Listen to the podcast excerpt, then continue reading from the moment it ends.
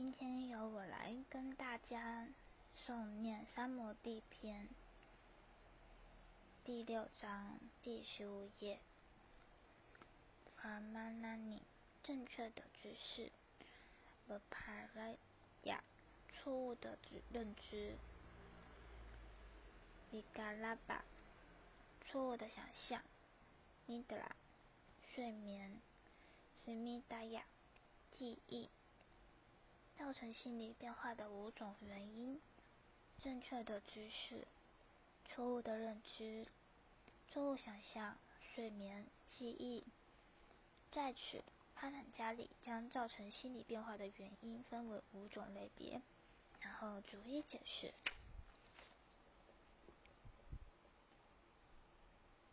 第十六页，第七章。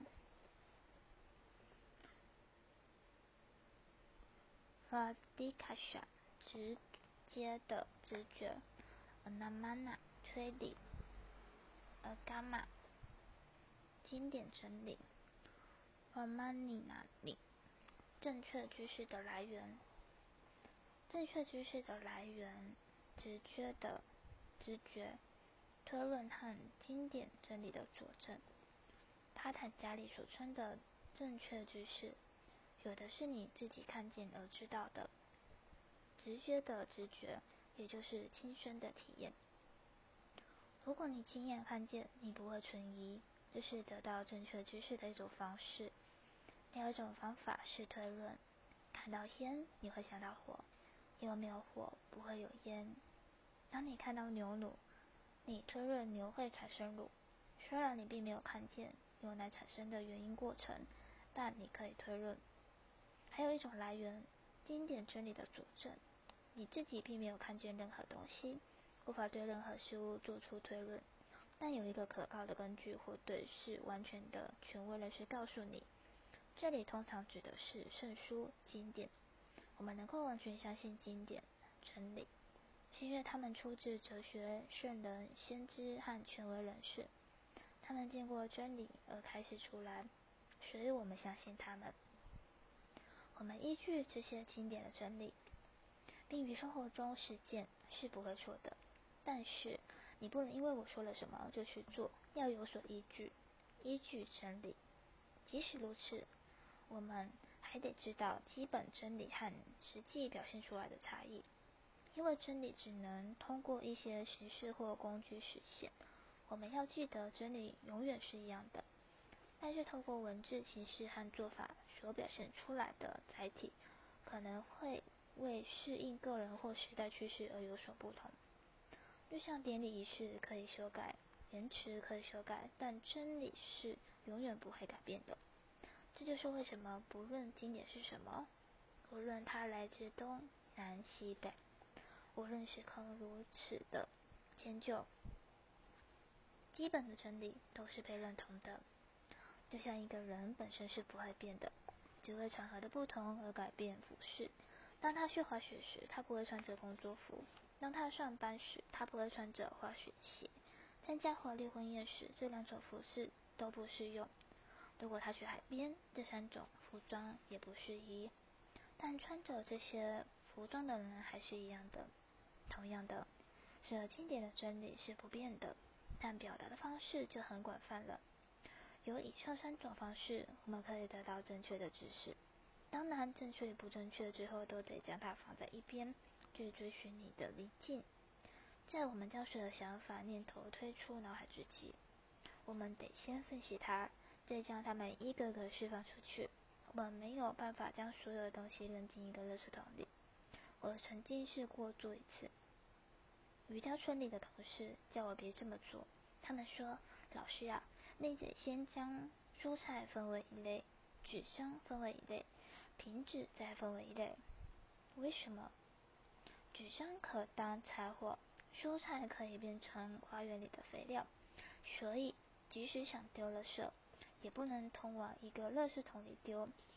你必须将它们分类，这样以后比较容易处理。对待心也是同样的方式。你想把所有的想法往垃圾桶里丢，不需怀疑，它不论是好的、坏的、错的或对的，全部放掉，这样心灵就可以不需要去修饰了。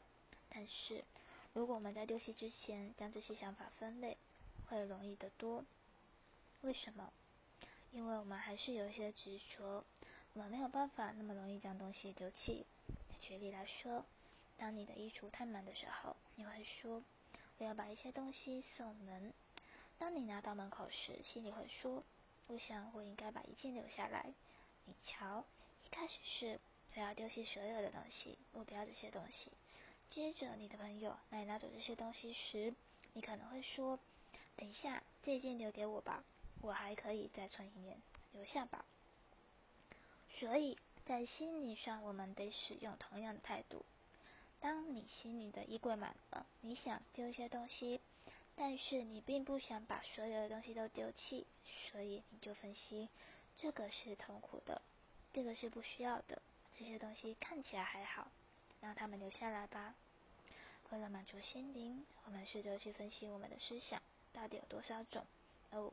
他不会把我清空的，至少他还会带些东西回来。心都有这些特别的习惯。我能记得，当我还是一个男孩时，妈妈常喂我吃东西，我总是找麻烦的说不要，我不要全部吃光。太多了吗，儿子？好吧，那我就不全部给你了。他把米饭压成一个圆饼形，然后从中间画一条横线，然后说：“你看。”我拿掉一半了，你只要是一半就好了。于是，一半被推向一边，他开始喂我，我感到很满足。但是，当我去的时候，妈妈开始说好听的故事。没多久，另外一半也不见了。如果在全盘吃完之前，我有任何机会看一看盘子，我会说：“妈妈，你喂的太多了，我不要。”他会说：“好吧，儿子，我把这一半拿走。”他说他会拿走一半，不是吗？他老是把剩下的一半拿走，这就是喂小孩的妙计。同样的妙计可以用来清空脑部的思想，要舒心，好吧？你抱有那么多的想法，把剩下的带走。过一会儿说，这个好像也不需要，我们把这个也带走。你把它们一点一点的带走，那就是巴坦家里这么小心的把思想分成各种不同类别的真实原因。